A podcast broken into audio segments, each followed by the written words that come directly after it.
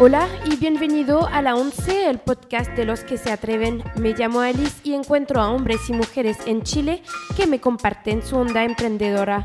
Mis invitados son creadores de empresas, de corporaciones, artistas, deportistas o más y han decidido ser los emprendedores de sus vidas.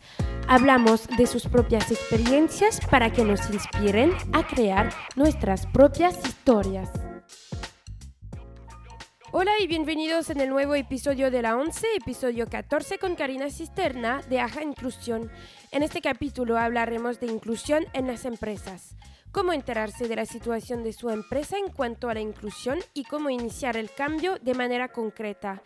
Definimos palabras tales como la diversidad, equidad, el machismo, la valor social, la inclusión o el feminismo palabras que escuchamos siempre sin realmente asociarlas a una definición completa.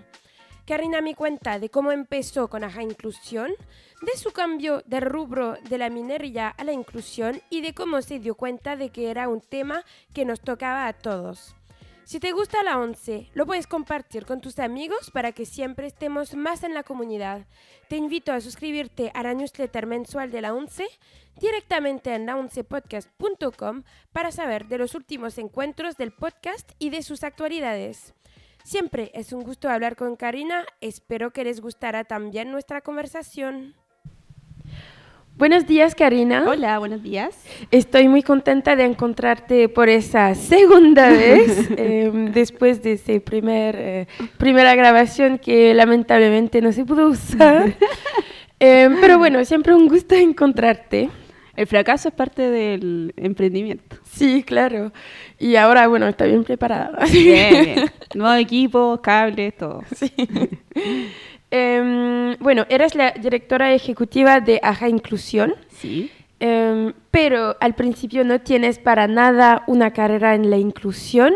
Em, ¿cómo, ¿Cómo se te vino la idea de empezar en Aja Inclusión? Bueno, sí, yo soy la hermana mayor de una familia, mi papá es ex militar, de hecho. Ya. Yo soy ingeniera, me inculcaron la educación, el estudio, soy muy matea. Eh, mi familia es una familia humilde, entonces vimos que a través de la educación podíamos tener movilidad social. Entonces siempre fui como muy matea, muy aplicada y hacía siempre lo que me pedían que hiciera. ¿Qué es la movilidad social? La movilidad social se refiere a la posibilidad que tienes de estar en un, eh, con un ingreso socioeconómico y poder optar mediante el trabajo, mediante educación u otros factores, mediante ingreso poder moverte hacia otra eh, hacia otro ingreso socioeconómico. Y como mi familia es muy humilde, eh, tuvimos periodos en los que, por ejemplo, o sea, yo tenía muy poco juguete, era de las personas que tuve una Barbie en la vida y tuve que usarla muchos años porque no tenía más opciones, una sola. No cortarle el pelo, no, nada, no, nunca crece. Nada. pero no, o sea, tuvimos todo lo que necesitábamos, pero medido todo. Entonces siempre eh, sabía que tenía que estudiar y que tenía que trabajar y que tenía que hacer todo lo que correspondía hacer. Eh, y por eso, y porque me gustaba la matemática, estudié ingeniería, que no tiene nada que ver con la inclusión. Nada que ver. Entonces, un día me encontré trabajando, después ya de cinco años trabajando, eh, trabajaba en construcción y en minería, y me di cuenta que en realidad no era feliz con lo que hacía.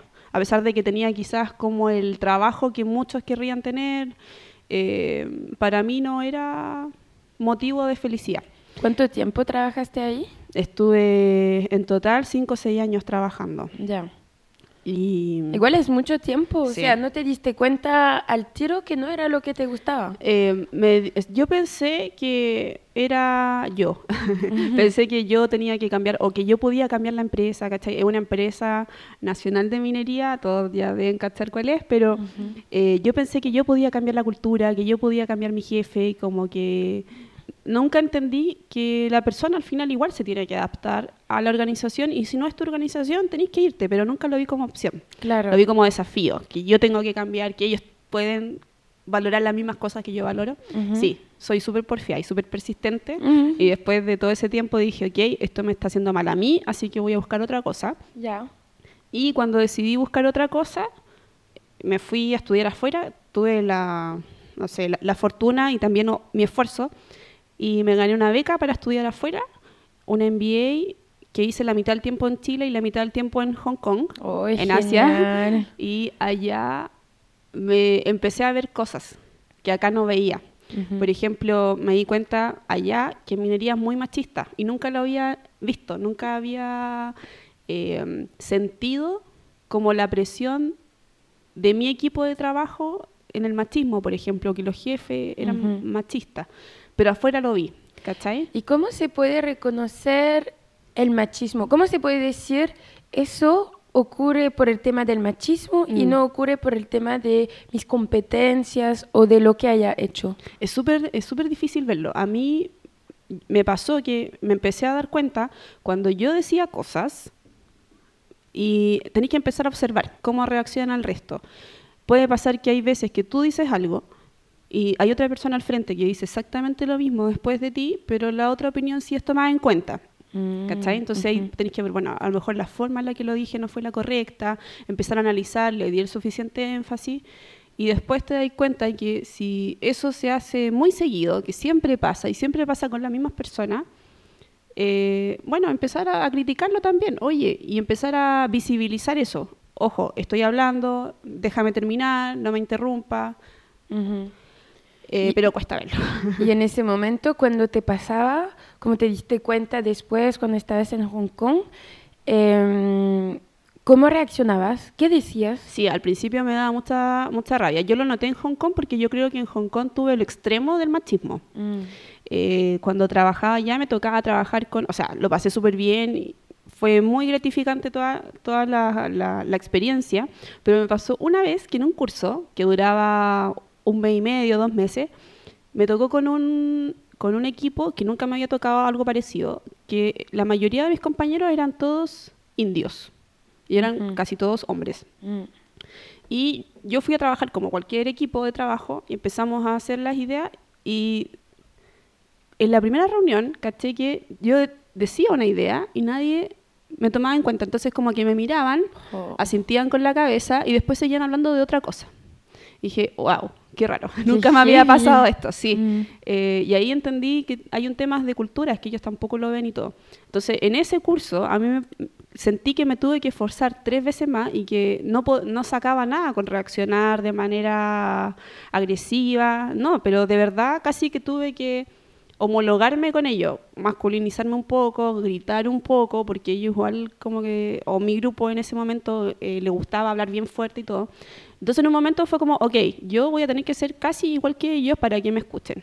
Sí, sobre todo que no es tanto en la cultura chilena eh, de hablar fuerte, de mostrarse, de Mm. estar muy expresivo. Sí. Mm. Entonces me desafió mucho esa experiencia. Eh, obviamente lo pasé mal porque en un momento me frustré mucho de decir, igual yo iba ya a pasarlo bien, ¿cachai? Sí, claro. Entonces, eh, a pesar de que era estudio y todo, el, el- el tema como que sentí que me tocó, pero fue bueno, ahora mirándolo para atrás, porque me hizo darme cuenta de esto, ¿cachai? Como este quiebre, como que es como, wow, esto pasa. Sí. ¿Cachai? Entonces me hizo abrir los ojos y fue súper bueno eso. Entonces esa experiencia me ayudó y ahí empecé a ver la diversidad. Dije, wow, ok, ¿por qué, ¿por qué no escuchan mi opinión? ¿Qué puedo hacer yo distinto para que, los, para que me escuchen de verdad? Eh, ¿Y cuál es el valor que yo estoy aportando? Porque yo de verdad veía cosas que eran muy distintas a lo que ellos conversaban. Y al final resultó, yo creo, un mejor trabajo. Y ahí fue cuando empezamos a ver, o yo em- empecé a darme cuenta que de verdad la diversidad genera valor y que una opinión distinta te hace darte cuenta a tiempo de que la estáis embarrando con un producto, con un servicio, y que necesitáis atender de distinta forma al cliente o a la clienta. Y empezamos a desarrollar la idea después con, con otra persona cuando llegamos a Chile y dijimos, ok, yo afuera me, me di cuenta que Chile me gustaba mucho, que quería quedarme en Chile, pero que si yo quería mejorar Chile tenía que hacerlo yo también, mi propio aporte. Y ahí nace el tema de la inclusión, ahí nace Aja Inclusión, que es una consultora que apoya a empresas, a organizaciones, sobre todo grandes, a valorar la diversidad y la inclusión de personas en situación de discapacidad, personas mayores, personas migrantes, más mujeres también. Obviamente yo soy muy feminista, así que la causa feminista siempre es parte de mi discurso dentro de las organizaciones. Y nos dedicamos a, a que las empresas aprendan a valorar la diversidad y esto mediante capacitaciones, políticas, procedimientos, inclusiones de personas, etcétera. Súper bien. Em, ¿Por qué se llama Aja Inclusión? Ajá, inclusión. Hay varias opiniones al respecto. Hay mucha gente que tiene entre 30 y 40 años que piensan que somos fanáticos de un grupo musical que antes, en los 80, se llamaba Aja. Mi madre lo escucha. ya. No, no, no es por eso. Ajá viene de eh, como ajá, como un descubrimiento. Viene del momento ajá, que quiere decir es el momento en el que nosotros queremos que las empresas se den cuenta de que está pasando algo importante y que la diversidad aporta de verdad un valor dentro de su organización. Entonces, ajá, viene ajá. ajá, inclusión. Me di cuenta que la inclusión es importante. Súper bien. Em, fui a ver un poco en su sitio y encontré la descripción de ajá inclusión que mm. hacen en, bueno, cuando se define. Sí. Y la encuentro súper interesante y muchas palabras que se usan mucho, pero que no estoy bien segura de entender. Así que vas a hacer mi diccionario. Dale. En 2015 nace AJA como respuesta a la necesidad de añadir valor social y generar innovación en la manera de acercar el mundo de la inclusión, la diversidad y la equidad a las organizaciones. ¿Qué es la valor social? Valor ¿Cómo social. se mide? ¿Qué, sí, nosotros eh, quisimos poner el concepto, no un concepto que inventamos nosotros, un concepto que ya existe, y por valor social nos referimos a este impacto que se genera en las empresas que va más allá de la medición económica directa que tú ves en un flujo de caja o que tú ves en, alguna, en algún resultado de fin de año en la empresa. Pues nosotros, entendemos valor social como aquello que se genera en la interacción de las personas, lo que se genera y que de verdad aporta valor a la organización desde un punto de vista de cómo innovamos de una forma distinta, cómo hacemos cosas de una forma distinta. Hay varios movimientos al respecto, pero que tienen que ver con este impacto que más allá de lo económico busca también hacer ser y hacer un impacto en las personas y también puede ser otro tipo de impacto como medio ambiente, etcétera. Y esto no es caridad, sino que en algún momento esto repercute de alguna forma también en el valor económico de la organización. O sea, tiene beneficio, pero no es solamente el número final que se ve en el corto plazo. ¿Y qué tiene que ver la innovación? Que no es muy común de, tener la palabra inclusión e innovación en la misma frase. Sí. Em, eh, para nosotros es significa innovación no tiene necesariamente que ver con lo tecnológico, sino que innovación para nosotros se refiere a una manera distinta de hacer las cosas eh, y eso entendemos por innovar, obviamente tratando de hacerlo lo mejor posible o mejorar la calidad versus lo que estaba antes y para nosotros lo queremos juntar o lo juntamos con inclusión porque entendemos que en esta diversidad de personas, diversidad de pensamiento, diversidad de, eh, de formas de entender la vida, se generan estas formas distintas de crear, de pensar, de ver el problema y resolverlo de una manera distinta. Entonces estamos innovando. Ya. Em, ahora la inclusión, en su una, palabra que, definiría la inclusión. Para mí la inclusión es participación. Eso sería como la palabra que más lo describe. ¿Y qué, qué entendemos, por ejemplo, por inclusión laboral o lo que nosotros queremos conseguir? Es que distintas personas que habitualmente no son valoradas dentro de la organización porque son de una universidad distinta, de un barrio distinto, porque no fueron al mismo colegio, que van todos los gerentes y las gerentas, etcétera, puedan participar del espacio. Eso quiere decir que puedan participar de las reuniones y que puedan participar empoderados, dar su opinión y que su opinión se escuche. Que si quieren ser presidente o presidenta de un sindicato, por ejemplo, ¿por qué no? Personas con discapacidad pueden ser parte eh, de talento, pueden ser parte de verdad de la participación completa dentro de la empresa. Bacán. Em, así que la diversidad, em, ¿qué es? Para nosotros la diversidad son características que tenemos todas las personas y que nos hacen diferenciarnos en esta individualidad pueden ser distintas. Por ejemplo, algunos tipos de diversidad, algunos grupos de diversidad son personas de la diversidad sexual que por su identidad de género u orientación sexual son distintos al resto de la, de la sociedad que comúnmente creemos que somos los chilenos y chilenas. Eh, puede ser una diversidad de origen, socioeconómico, eh, diversidad de nación o de nacionalidad, diversidad de género, diversidad de... Pueden ser infinitas cosas, pero lo importante es que no es que unos sean diversos y que nosotros no seamos diversos, todos tenemos diversidad. O sea, todos tenemos muchas etiquetas. Exacto. Son etiquetas. Es una buena forma de resumir, sí. Y no es una única etiqueta. Por ejemplo. Alice no es solo una mujer, sino que probablemente mujer, millennial, eh, eh, de nacionalidad extranjera. Son muchas formas de, de ver una, a una persona, y, pero todas esas etiquetas entregan un valor distinto en una conversación, en un café. Y de repente tener todas esas etiquetas igual puede dar un poco miedo. O sea, Sí. Yo no quiero que me ven por mi género, yo no quiero que me ven por mi, mi forma de pensar, mi orientación sexual.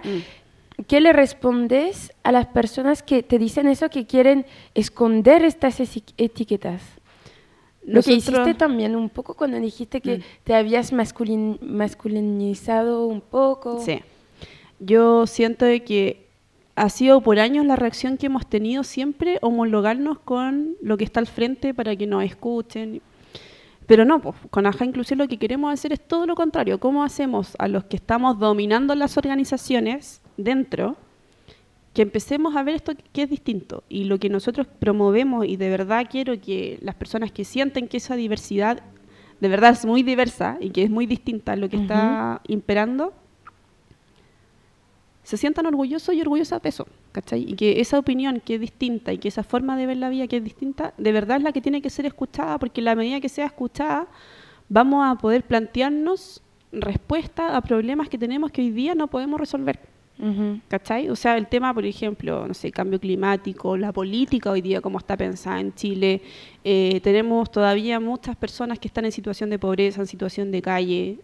Estamos en julio, en, una, en un mes que ha sido muy helado, todavía hay, hay personas que no tienen, o sea, que mueren por frío. Y son problemas sociales que no hemos podido solucionar. Y en, en- en esta diversidad, si yo me escondo, nunca vamos a poder resolver los problemas. Tenemos que salir y dar nuestra opinión respetando la, la otra para poder construir y generar un Chile distinto. Ujú. Última palabra, la equidad. La equidad. Hoy acá tenemos hartos temas. Eh, la equidad, nosotros sentimos que es importante promover que todas las personas tengamos igualdad en condiciones de derecho, etcétera. Pero ¿por qué para nosotros la equidad es importante? Porque entendemos que no todas las personas de verdad hemos tenido las mismas oportunidades. Yo siento que se habla mucho de la meritocracia y que las personas sienten que tienen, cuando eligen a una persona dentro de una empresa, la tienen que elegir porque es la mejor y, y fin. Pero si no, es necesario hablar de equidad porque cuando comparas a dos personas y una nació en X comuna, en, en una región que no es la, re- la región metropolitana, donde en esa región probablemente hay menos posibilidades de poder encontrar un trabajo digno, donde tus padres o tu madre o lo que sea eh, no tuvo la, quizás la opción de poder meterte en un colegio que fuera bilingüe, donde no tuviste la suficiente situación económica para poder ingresar a la universidad. Y después, lle- 20 años después o 25 años después, llegáis a la empresa y te dicen vamos a comparar en igualdad de condiciones a dos personas, pero una de ellas viene con toda esta historia detrás y la otra ni bueno ni malo, ¿cachai? Tuvo mejores opciones, nomás opciones distintas, donde pudo ir a un colegio bilingüe, donde tuvo una red de contacto súper importante. Obviamente que si las, la- las comparáis en igualdad, en esa situación, tú decís, obvio, tenemos que escoger a la mejor persona y vaya, vaya a escoger a una, claramente, con respecto a la otra. Pero cuando hablamos de equidad, nos referimos a cómo nos hacemos cargo también dentro de la empresa para devolver todas esas oportunidades a una persona que de verdad, si se las dais, va a poder entregar también lo mejor de sí para la empresa. Y en esta equidad lo que queremos es igualar la cancha. Y más que nada, entonces, a que las empresas no vayan al más fácil, al más sencillo de estar como, ah, él fue recomendado por tal, tal, tal persona. o estudió en tal tal persona". universidad, o tiene tal carrera, ¿cachai? O habla inglés perfecto. Personas que hablan inglés perfecto en Chile es un porcentaje bajísimo. Mm, No recuerdo exactamente el número, pero es mucho menos del 5%. ya. ¿Cachai? Entonces, de verdad, ojo con qué es lo que estamos pidiendo dentro de la empresa, qué es lo que estamos valorando y como decís tú, no miras lo más fácil, no mira un currículum no, no es suficiente para saber cuál es el mejor valor para tu organización. Claro. Es mucho más que eso. Ok. Y si yo trabajo en recursos humanos, eh, tengo una vacante, necesito em, candidatos, gente que, que, que me mande su currículum para que yo vea. Igual tengo que hacer una primera selección con los currículums. Sí. ¿Cuál sería la mejor manera para quedarme en equidad y que yo no, Mm. eh, no, te- no tenga un, un de, de selección? Sí, se ha hablado mucho hoy día y está como bien de moda el tema de los currículums ciegos. Los currículums ciegos son muy importantes para recursos humanos porque te entregan una nueva forma de hacer para eliminar estos sesgos. Por ejemplo, hay varios estudios que demuestran que poniendo currículums ciegos en un proceso de reclutamiento y selección se eligen más mujeres. Y eso quiere decir que desde que miramos un currículum que tiene todos los datos, miro el nombre y probablemente si me doy cuenta de que es mujer, de manera inconsciente, estoy dejando afuera o estoy valorando menos todas las cosas que están dentro de ese currículum. ¿Y por qué, por qué sea así? Porque tenemos muchos sesgos que son- se llaman sesgo inconsciente y no nos damos cuenta de que, por ejemplo, si nos dicen eh, heterosexual, pensamos una cosa, si nos dicen homosexual, en nuestro cerebro se van activando cierto, eh, cierta etiqueta o ciertos juicios con respecto a personas que pertenecen a grupos. Eh, cuando no nos hemos relacionado tanto con grupos, por ejemplo, grupos de la diversidad sexual, eh, nos quedamos como con una generalización de lo que son las personas, por ejemplo, gay. Pero en la individu- en individualidad, en el uno a uno, seguimos aplicando ese concepto. Entonces nos llegan dos currículum y vemos, no sé, por ejemplo, que uno vive en La Pintana y ya nos hacemos una imagen, ay, ya, seguramente esta persona debe ser, entre comillas, lo que es conocido mal en Chile como un flight. Entonces, si un flight, no, no puede estar dentro de mi organización y vamos dejando gente afuera Mm. que en un currículum de verdad puede ser excelente, pero ya como empezamos a ver, un nombre, es mujer, estudiaron en la universidad, que a mí no me importa tanto, que no es parte de las tradicionales bacanes que están en Chile, que viven en una comuna X donde... Que mm, igual se valoriza a la gente que puede entrar, o sea, tampoco es muy fácil entrar. Exacto. Mm. Entonces, con todo este proceso vamos dejando gente afuera. ¿Y qué hay un currículum ciego? Que no lo expliqué. Un currículum ciego, ciego consiste en dejar solamente las cosas, competencias y habilidades que yo necesito y escondo de este proceso, a ojos del reclutador o la reclutadora, información personal que en realidad no tiene nada que ver con el proceso. Por ejemplo, eh, ya en Chile ya no he aceptado el tema de las fotos, Ujú. pero por muchos años se, se- se seguía seleccionando por apare- apariencia. En Francia todavía es un gran tema eso también. Mm, ¿En serio? Sí, en los currículums siempre había puesto mi foto. Ya. Sí, o sea, acá en Chile todavía hay gente que lo hace, pero no debería ser importante. Lo importante es que traes tú al equipo y al, tra- al trabajo, y eso no tiene que ver con tu apariencia. O todavía se pregunta mucho en entrevistas, y por eso dejamos gente afuera, si son. cómo, cómo se constituye su familia. Mm. Si son casados, si tienen hijos, porque todavía hay gente que piensa que si tienes hijos, por ejemplo, eres una persona más responsable, Ah, ya. porque tienes que mantener una familia. Ya. Y acá hay gente que no tiene hijos y es muy responsable también. Y hay gente que tiene hijos y son terribles padres y nunca, nunca los ven. Entonces, de verdad, ojo Son con- hijos sociales. Sí, con los criterios que estáis usando para escoger, no es lo importante. Mm. Entonces, a través de los currículums ciegos ya es un primer paso para de, ver- de verdad valorar las competencias que necesitas para ese cargo. Mm. ¿Y ya encontraste personas que mandaban puros currículum ciego? O sea, ¿funciona? Eh, no, lo que hay que hacer es conversar con la organización para hacer un filtro antes. Entonces, tú recibes un currículum común y corriente y desarrollas un sistema, no tiene que ser muy tecnológico, por ejemplo, puedes poner, si no tenéis mucha, mucho presupuesto, podéis poner una persona que ponga todos los datos en Excel, pero que después se filtre eso y se le muestre al- a la jefatura Ujú. solamente lo importante con respecto a, no sé, si es que qué conocimientos tiene, si es que tiene algún conocimiento específico en lo que estáis buscando, pero los otros datos se esconden y no es necesario que la persona mande el currículum ciego, sino que la organización Mm. esconda los datos que no son importantes. Ya. Así que al final no vas tanto reclutando a una persona, vas reclutando a competencias. Exacto. que es al final lo que aporta el- valor a la organización. Ahora, si yo soy una empresa y que, no- ¿cómo me doy cuenta que necesito cambiar algo en mi manera de incluir a mis colaboradores? Ya, buena pregunta, porque yo creo que el primer paso es entender que no soy, que, que no hay diversidad o que no hay inclusión dentro de mi empresa.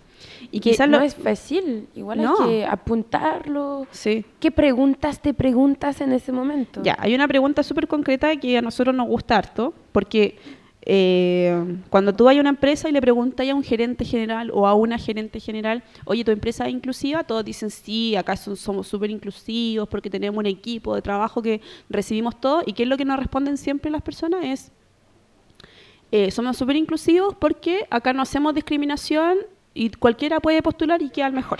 Mm, ¿Cachai? Entonces no, no discriminamos a las mujeres, obvio. No discriminamos a las personas con discapacidad, obvio, ¿cachai? que nadie te va a decir que lo hace. Exacto. ¿Cachai? Una forma súper como inocente de verlo. Eh, ya, algo súper concreto entonces. Entonces nosotros les decimos a esas mismas personas, ok, muéstrame los números. Y algo que es súper fácil de hacer dentro de la empresa. Primero preguntar, ¿tienen alguna forma de saber quiénes son esa diversidad? Por ejemplo, hay empresas que ni siquiera tienen la nacionalidad de Mm. una persona. Y, Sí. todo, ya, y aquí pueden haber personas que nos digan, pero ¿por qué es importante saber la nacionalidad de una persona o que esté en un registro? Mm, Y es importante porque, por ejemplo, nosotros hemos hecho estudios midiendo eh, donde se demuestra que mujeres o u hombres de nacionalidades distintas a la chilena, cuando llega el periodo de vacaciones de invierno o de verano, se ausentan más del trabajo. ya. ¿Cachai? Y se ausentan más del trabajo porque no tienen una red de apoyo. Y si tienen hijos, por ejemplo, o hijas, y los colegios cierran en vacaciones de verano, no tienen con quién dejarlo y como no tienen red de apoyo para pedir cuidado, faltan. Entonces, si yo soy dueño de una empresa o dueña de una empresa, me importa. ¿Cachai? Porque Ya. si yo diferencio, puedo a lo mejor empezar a tomar medidas para cómo, cómo hacer que las personas falten menos y puedo tomar eh, algún tipo de acción concreta para que no impacte mi negocio. Entonces, ¿Hacen una distinción entre lo- los extranjeros en Chile? O sea, porque hay los inmigrantes que vienen por razones económicas sí. o que vienen por razones culturales. Sí, en Chile se ha medido que la mayoría de las personas que están migrando es por situación económica y para la empresa es importante medir o tener datos de la nacionalidad porque son acciones que son distintas. Por ejemplo, eh, hay dos tipos de migración, o en realidad una sola, pero nos gusta dividirla. Está la migración sur-sur, que es como la latinoamericana, eh, o de Centroamérica también, que viene a Chile por situaciones mayormente económicas y en las organizaciones están en posiciones que son eh, jerárquicamente más bajas.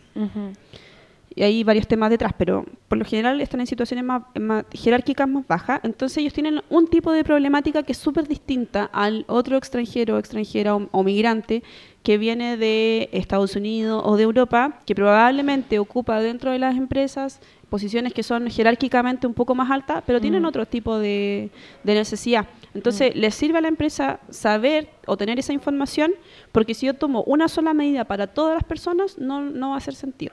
Claro. Entonces es importante que miráis quiénes son migrantes, quiénes tienen discapacidad, quiénes son mujeres, quiénes son hombres, qué edad tienen, ¿cachai? Porque con la edad también vaya a poder saber más o menos cuáles son los intereses, o si tenéis que, si tenéis muchas personas mayores, hacer también un programa para personas mayores, cómo vaya, cómo va a ser la salida de esas personas mayores de la empresa, por ejemplo, estamos ¿Personas trabajando mayores? ¿eh? ¿Cuál edad? Mayores, en Chile estamos reconociendo mayores de 60, Ya. si son hombres o mujeres, que no tiene que ver con la edad de jubilación.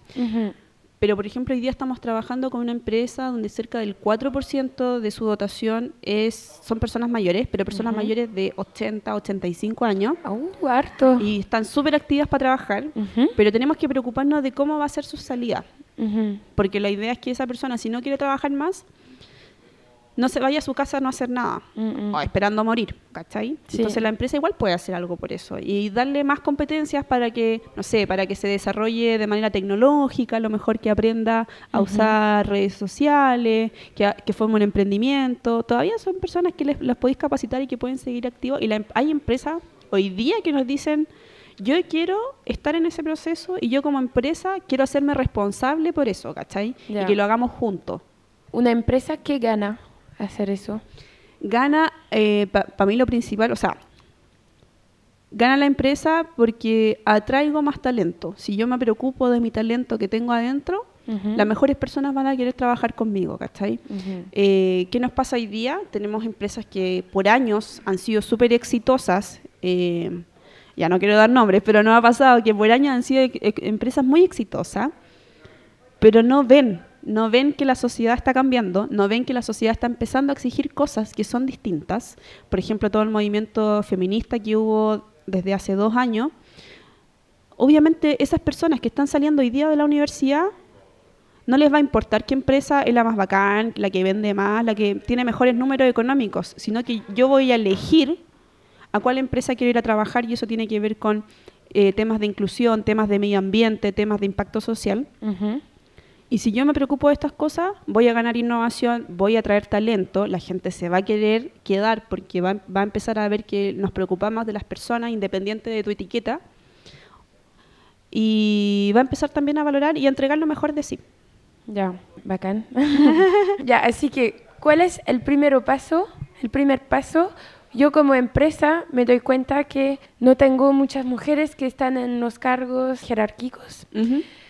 ¿Qué hago?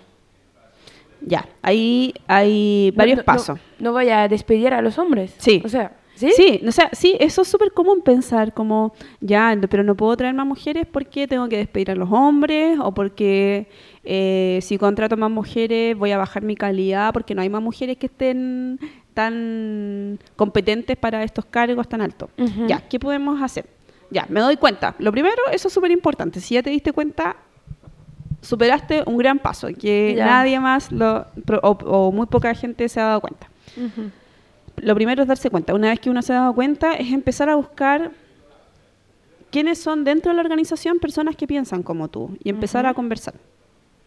Nosotros recomendamos como primeros pasos que, por ejemplo, si es que no hay mucho presupuesto, se puedan empezar a hacer de manera interna algún, algunas entrevistas o algunos focus group, ¿cachai? Pero que empecé a saber en el fondo qué pasa, por qué. Claro. Porque quizás alguien podría pensar que la primera medida es que si faltan mujeres, contratan más mujeres, al tiro. Pero es que no es la primera medida porque tú puedes contratar más mujeres, pero si no tienes una organización preparada, se puede ir al mes, ¿cachai? Entonces todo tu esfuerzo se va a perder y más encima te van a decir, ¿viste? Por eso no contratamos más mujeres, porque se van al mes. Entonces, ok, hay que empezar a entender por qué. ¿Por qué está pasando esto? Entonces, lo que nosotros hacemos es empezar a entrevistar a la alta gerencia. Oye, ¿qué crees tú que pasa? Obviamente, como decíamos antes, no te lo van a decir tan claro, pero ya tienes una visión de por qué es lo que qué es lo que está pasando, por qué está pasando. Y lo otro es que puedes empezar a armar focus group o desayuno donde empieces a plantear estos temas. ¿Por qué crees tú que pasa? Invita, invita a 12 personas, a 15 personas y de verdad salen opiniones que son súper diversas. ¿Cachai? Entonces empezáis a construir como causa, diagnóstico, ¿por qué está pasando esto? Y cuando encontráis las razones principales, tenéis que armar ya programas donde decir, ok, entonces para, dado que pasa esto, lo vamos a hacer de esta forma, no es algo que en el corto plazo probablemente se va a solucionar. Hay cosas que se pueden hacer en el corto plazo, capacitaciones, sensibilizaciones, charlas, pero en el mediano plazo hay que hacer un plan, ir paso a paso. Mediano plazo, más o menos cuánto tiempo es? Nosotros al corto plazo hablamos de entre 3 y 6 meses y mediano plazo desde un año hacia adelante. Ya. Ah, igual es un como que si es una empresa que ha, que ha actuado así como 20, 30 años, un año no es nada. No es nada. ah, bueno, eso gracias por gracias, gracias por la por el punto de vista. Claro, nosotros tenemos el sesgo porque trabajamos con empresas muy grandes. Por lo general, nuestras empresas tienen en promedio 15.000 personas, la más grande tiene cerca de 30.000 personas. Claro, y es mucho. Ya. Entonces cuesta mucho mover empresas tan grandes, pero también hemos trabajado con empresas más chicas y son cambios mucho más rápidos. Ya. Ahora, del punto de vista del, del colaborador, mm. si yo soy LGBT, ¿lo tengo que decir o no a mi, a mi empleador? Eh, probablemente, si estás en el 90% de las empresas, No lo digas. No. no es buena idea que lo digas. No, culturalmente quizás no estamos preparados. Pero ¿qué va a pasar si lo digo? ¿qué, ¿qué, va a pasar? O sea, no, no, no, no, es que la persona no lo diga, era una broma. Pero eh, ¿qué, cosas que podrían pasar si una persona declara su orientación sexual yéndonos a los extremos. Eh, es que de verdad sufre algún tipo de bullying. O sea, se han registrado casos el año pasado, por ejemplo, donde, bueno, recordemos que en Chile todavía muere gente por su orientación sexual o por su identidad de género.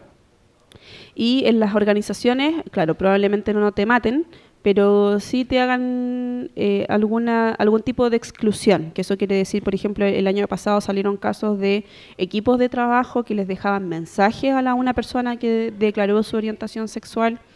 Eh, probablemente puedas ver mermada de alguna forma tu ascenso dentro de la organización. O sea, en Chile todavía hay empresas con las que hemos trabajado que siempre dicen, oye, si yo no tengo problemas que la persona sea gay, pero que no ande como loca, por ejemplo, dentro de la dentro de la dentro de la empresa, ¿cachai? Entonces, o sea, yo no soy racista, pero no me gustan los negros. pero mientras cambie su color de piel no hay problema, ¿cachai? Yo no soy yo no soy machista, pero eh, nosotros nos encontramos mucho con ese tipo de opinión. Entonces, probablemente una persona que está en una empresa donde no está preparada culturalmente para para que una persona de verdad manifieste o declare su orientación sexual, al final lo va a pasar mal la persona, ¿cachai? y pero eso no quiere decir que no lo haga, ¿cachai? también hay personas que están, que son, están empoderadas y que dicen, ok, así es como yo soy y qué es lo que nosotros promovemos, ¿cachai? Así es como yo soy. ¿Por qué yo me tengo que estar escondiendo? ¿cachai? Claro. Y para aquellos que a lo mejor mm, como que no han, no han pasado por el proceso y son hetero, no es que en, como mal se dice en Chile, no es que ande actuando como loca, ¿cachai? Pero obviamente si tú llegáis un día lunes, habláis de tu familia, habláis de lo que hiciste el fin de semana mm. eh, y a través de eso vas creando redes. Y, también tenemos que ponernos en la, en la posición de que si hay una persona que es homosexual, o que tiene una identidad de género distinta a la mía, probablemente no va a querer contar o no va a querer ser auténtico porque sabe que si yo digo, oye, sí, yo el fin de semana salí con mi pareja y hicimos esto, que es lo mismo que tú estás haciendo, pero lo tuyo está socialmente aceptado y lo otro no, esa persona se contiene y no, no, no es 100% sí misma. Y si no es 100% sí misma, no va a aportar a tu equipo de trabajo en un 100%. Claro. Entonces, respondiendo a la, respondiendo la pregunta después de una, una alta vuelta que me di. no, eh, perfecto. Así se entiende mejor. Así se entiende mejor. La, la, persona en el fondo tiene que evaluar qué tan abierta está la organización para, para recibir ese tipo de noticias y quizás si no está tan abierta, también empezar a hacer cosas, ¿cachai? Que visibilicen esto. Oye, y, y poner el tema quizás dentro de, dentro de la mesa si eso es parte de la diversidad, que se, que se coloquen temas que nadie más quiere colocar. No exponiéndose, pero sí a lo mejor haciendo preguntas a través de, por ejemplo, el canal de denuncia o de redes sociales o de un, mail que proteja su confidencialidad o, su privacidad, que empieza a exponer los temas también para generar, empezar a generar ruido, ¿cachai? Igual hay que tomar su... Empoderamiento. sí, su, sí. Y tener mucha estar muy valiente, valentía. Sí. mucha valentía, pero es que también tenemos que entender que si no, las cosas no van a cambiar. Mm, claro. Si yo ahora como empresa em, tengo un colaborador que me dice que es gay o que es transgénero de la comunidad LGBT, LGBTI, ¿cómo debo reaccionar? Si yo estoy contenta, o sea, súper feliz para esa persona, tengo que cambiar mi manera de actuar para mostrarle que, me, que lo quiero incluir o tengo que mostrarle un poco de indiferencia para mostrarle que no me cambia nada. Mm. Sí, entendemos quizás mal que si, si, todas las reglas son iguales para la persona que me lo está diciendo, por ejemplo, que es de la comunidad LGBTI y me lo está diciendo, quizás entendemos mal hoy día que tengo que aplicar las mismas reglas para que haya igualdad para todos. Pero no se trata de eso. Si una persona se acerca y te dice, es probablemente porque siente que decírtelo es porque se requieren hacer cosas para que la persona se sienta incluida. Entonces, ¿qué es lo que tenemos que hacer? Obviamente proteger su espacio de privacidad y confidencialidad, no andar declarándolo a todo el mundo. Eh, ojo con, con, a quién le decimos también. A nosotros nos pasa que jefaturas van a hablar con recursos humanos y a veces recursos humanos no está tan preparado.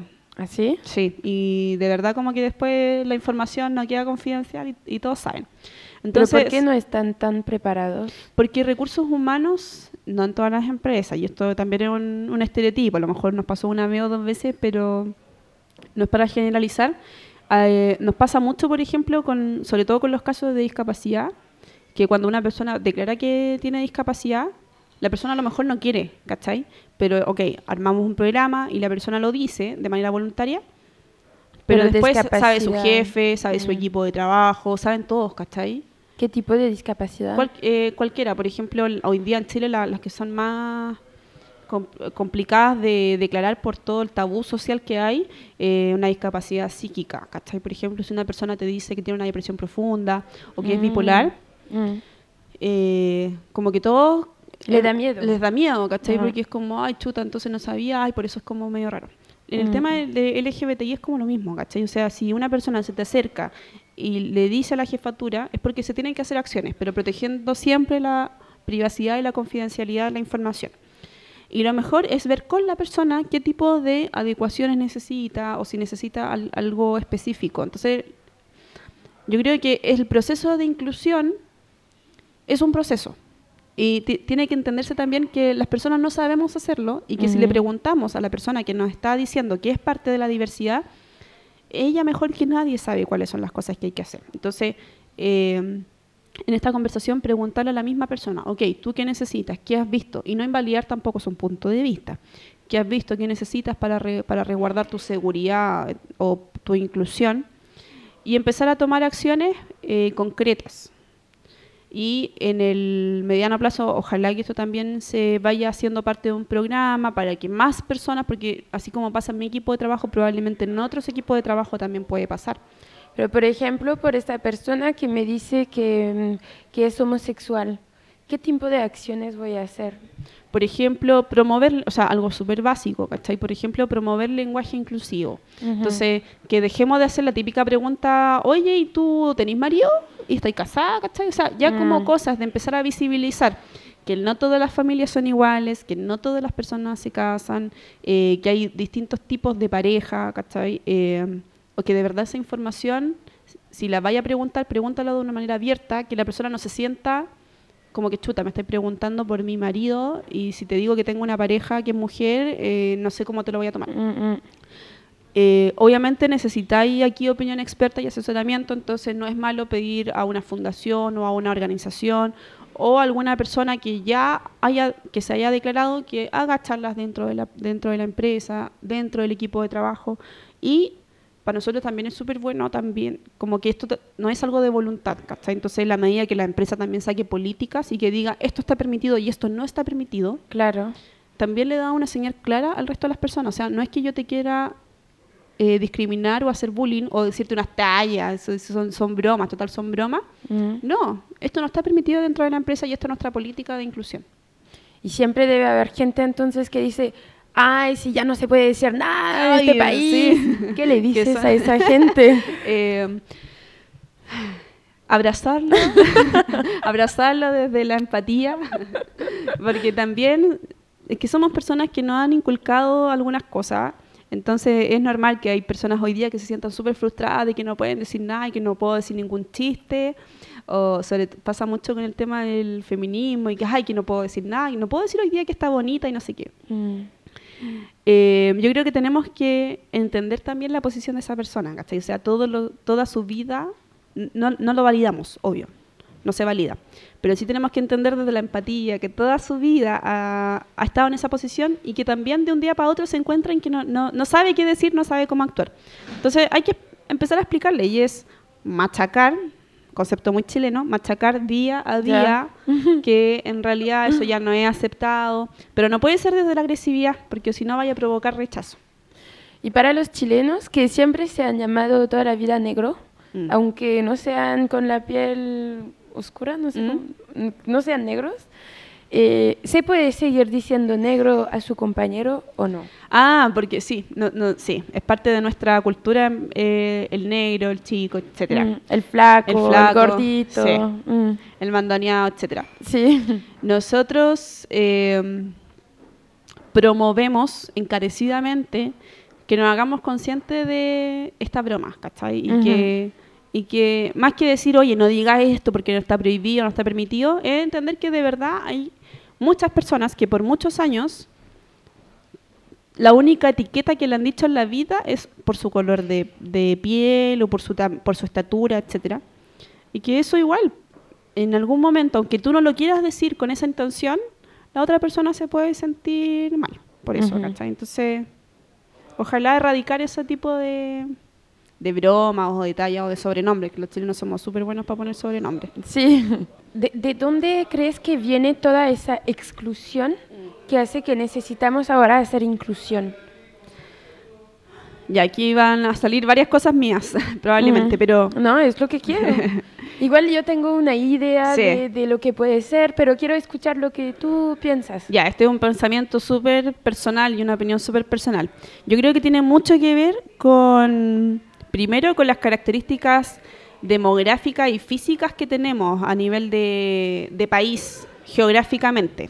Somos una isla, de verdad, estamos rodeados por mar, estamos rodeados por cordillera y además, como tuvimos dictadura, por mucho tiempo fuimos nosotros mismos, Mm, solo nosotros, sí. y tuvimos muy poca migración. La migración que tuvimos venía de partes específicas y que tenía que ver más bien con colonizar zonas, pero tuvimos muy poca diversidad en ese, en ese periodo, por lo menos el periodo que yo nací, así que puedo hablar por, puedo hablar por ese periodo. Y esto nos hizo pensar de forma súper militarizada. Ujú. Yo viniendo incluso de una familia militar. sí, ¿verdad? Eh, pero nos hizo pensar que todo lo que era distinto era algo malo, que no podíamos ver la diversidad porque no recibíamos personas migrantes. Eh, también somos un país que tiene mucha historia de religión, eh, América Latina en general, por, la- por Mm. la conquista española. Entonces, religión sumado más a características geográficas, más a dictadura, más a todo eso, nos hicieron pensar que el chileno era un una unidad única donde todos teníamos que ser iguales. Y estamos de a poco saliendo de ese concepto. Pero sí, igual la inclusión se hace adentro de los chilenos. O sea, un chileno en Arica no tiene la misma cultura que un chileno en Punta Arenas, o que- un chileno en Santiago, que un mapuche. Em, igual estaba un país que ya estaba muy distinto, Sí. porque igual estaba cerrado a la novedad, a algo nuevo. Yo creo que tiene que ver con nuestro centralismo, ¿cachai? Nosotros eh, somos un país que está extremadamente centralizado y al final lo que pasa en Santiago sentimos que tiene que regir para todo el país. Yo, na- yo nací en Santiago, pero estuve varios años viviendo en el norte. Viví en Calama por mi trabajo y recién ahí me di cuenta que en Santiago pasa todo. O sea, de verdad, si yo me enfermo en una región, tengo que viajar a Santiago porque probablemente el sistema público de esa región no va a ser lo suficientemente bueno para atenderme y me puedo morir por eso, ¿cachai? Mm. Entonces todo pasa en Santiago y es- ese es como el, el grupo hoy día que está dominando y que sentimos que tiene que dominar y que tiene que ser a lo que todo el resto de Chile se tiene que adecuar, ¿cachai? Ya, claro. Es freak. Sí, eh, como que si hay una bomba atómica que viene en Santiago, se acaba con Chile. Sí, es terrible, pero así es. ¿Cachai? Y no, y no debería ser así, pero Sí. todo está centralizado, el poder económico y político está en Santiago. Ya. Em, bueno, estoy muy contenta de, la entrevista que tuvimos, que era muy distinta de la primera al final. distinta, sí. Si las personas que nos escuchan te quieren contactar, ¿cómo te pueden contactar? Ya, mira, eh, Aja Inclusión, o sea, mi vida hoy día es Aja Inclusión.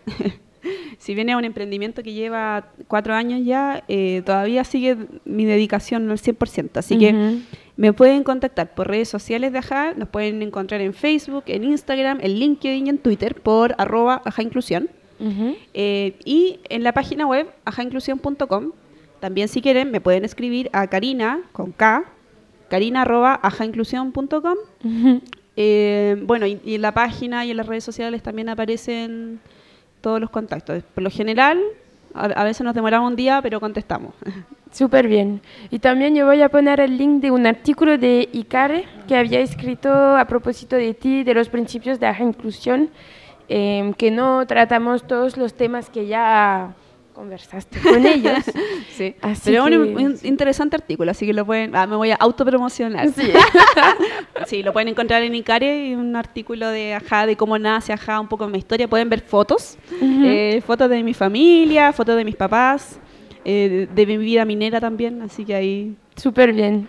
Así que bueno, eh, se termina la entrevista. Ahora que el cowork también se empieza a despertar, Sí, por eso escuchan más ruido. pero está bien. Nos vemos. Muchas gracias, Ali, por la entrevista.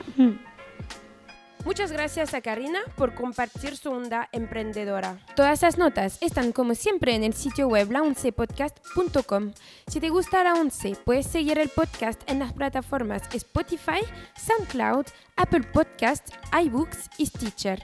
La Once también está presente en las redes sociales Instagram, LinkedIn y Facebook, donde puedes interactuar en los comentarios y compartirlo con tu entorno.